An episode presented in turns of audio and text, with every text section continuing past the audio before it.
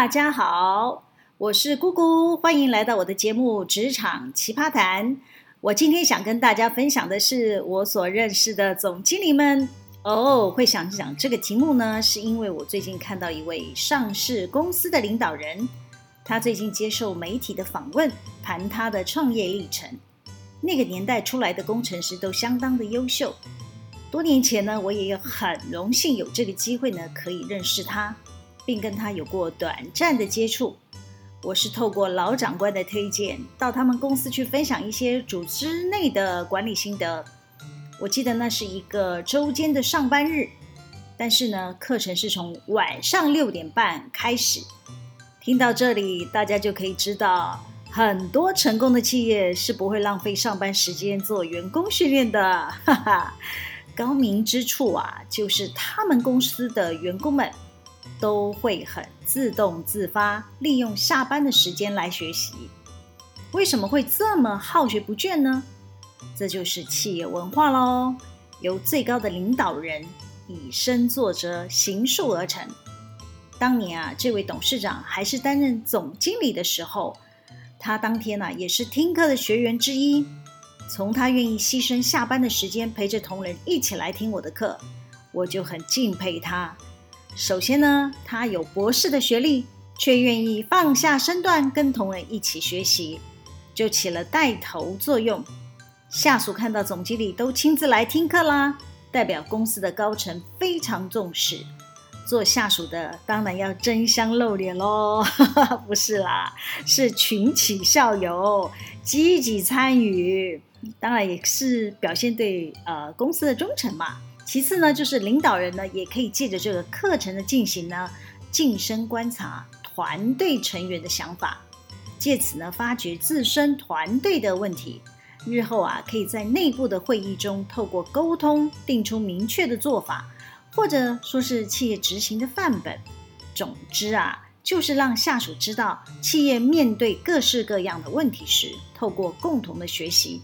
凝聚团队的共识啊，这就是员工教育训练的重要意涵。我还记得当年自己分享的课程哦，啊，是谈组织内的客户服务。呃，我借这个机会引导他们公司的同仁，除了关注外部客户的满意度之外呢，也要思考自己内部的客户，呃，是否对自身提供的服务都感到满意。比如研发不断的打样，不是只有满足外部的客户需求。他们必须要让负责送样的业务出去送样时，不会被客户打枪，不会被客户挑战。那么，这位业务除了必须要忠实传达客户的需求外，还要跟研发人员密切的合作，才能获取客户的订单。又比如人资的同仁，假若没有时常关注员工的需求，了解同仁对组织的期盼，哈哈，虽然大部分的。同仁期盼呢，都是要求要加薪啊、加福利的啦，哈。但是呢，我们的员工可能会因为对面的公司每个月呢比我们家多了五百块钱，员工呢就会因为这样子而离职。后续呢，企业内部呢也是要花很大的力气，不断的招募人力，重复的训练。其实啊，这些都是一种内耗，对企业想要持续成长也会是一种阻碍哦。假若啊能够获得领导人的重视与支持，确实能翻转企业的文化。我还记得当天在那家公司的分享课程，课间讨论得很热烈，包括有学员呐、会很坦诚地提出他所面临的问题。呃，他说，呃，有哪个部门呢、啊、应该要提供什么样的服务啊？他们却等不到之类的。借着这样的引导啊，会让企业的领导人。发现组织里面呢，总有些人呢会把力气放在对付内部的同事，不自觉就设立了障碍。简单讲，就是本位主义啦，无形中阻碍了企业前进的动力。啊，那位董事长在课堂上呢，他有发现了这个问题，他就公开的表达他的想法。他希望团队的成员每个人都要有服务客户、让客户满意的观念。把自身的作业呢做到一百分，再交给下一个流程的人员，就是做好内部的客户服务，进而让内外部的客户呢都能够满意的境界。这位领导人啊，了解一个组织没有共好的观念，是不可能看到企业成员上下同心，共同行塑企业服务的文化。他愿意让客户满意的 DNA 注入在企业的作业流程，并且展现在他们的企业营运成绩上，最终发展成为优质的企业，值得让人竖起大拇指赞扬这位领导人。我也观察，愿意这样做的领导人呢，通常他所带领的团队、企业经营的绩效都会比较出色。我之前有共事过一位大老板，就跟我前面描述这位的董事长一样，也是一位以身作则、值得后辈敬重的领导人。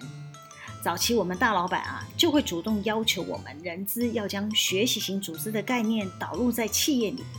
我当时为了应付大老板的要求，下班都泡在书店找管理类的书籍研读，想找到建立学习型组织的方法。最后，我终于找到一位博士的论文，但是我忘了是哪一个博士写的哦。我只记得自己如获至宝，将他的论文反复的研读了很多次，终于提出了一个专案报告，深获大老板的嘉许。接着呢，就是一连串的改善任务，大老板要求我。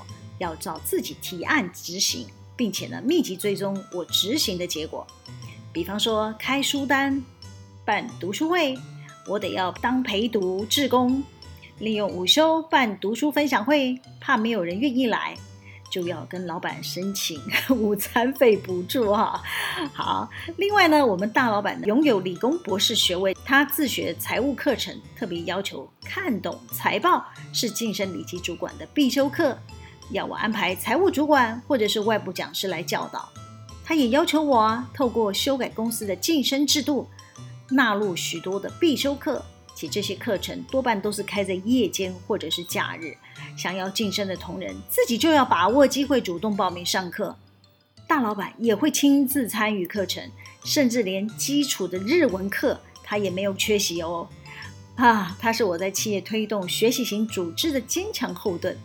尤其他看到自己想栽培的干部没有主动报名上课，他还会直接点名要那些干部要排除万难来学习。他就是一个愿意带领团队成长的领导人。在当时啊，我待在这家公司其实已经亏损了很多年，正在处于转型的摸索期。因为有这位领导人的坚持，透过内部管理的改造，让组织找到持续前进的动力。不可讳言，这位大老板花了很多的心力在调教他的团队成员，终于也看到他成功再创事业高峰的一刻。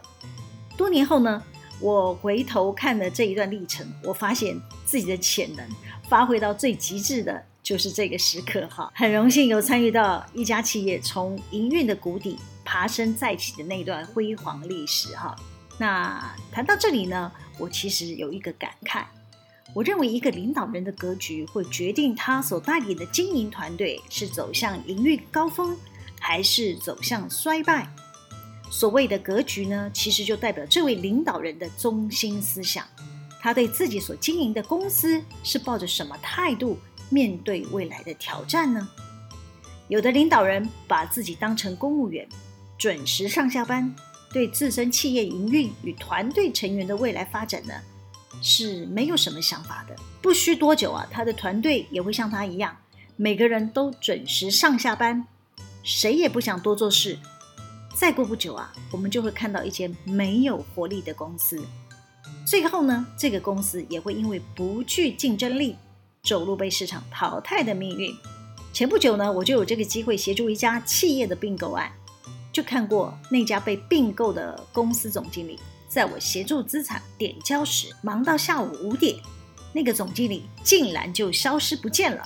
他们的管理部的主管还一直催促我，问我什么时候要走，他要准备拉下铁门下班回家喽。唉，难怪他们公司会经营不下去。那我也看过不愿意投入财务资源安排员工训练的领导人，他们怕花钱。也认为浪费时间，他们所持的论调就是这些课程对企业的营运没有帮助。通常会有这种想法的领导人呢，还不是少数哦。我观察他们领导的团队，没有因为减少了训练开支，牺牲掉员工训练的时间，公司的业绩会因此而成长，反而经营绩效逐渐的走下坡，这是一个必然的结果。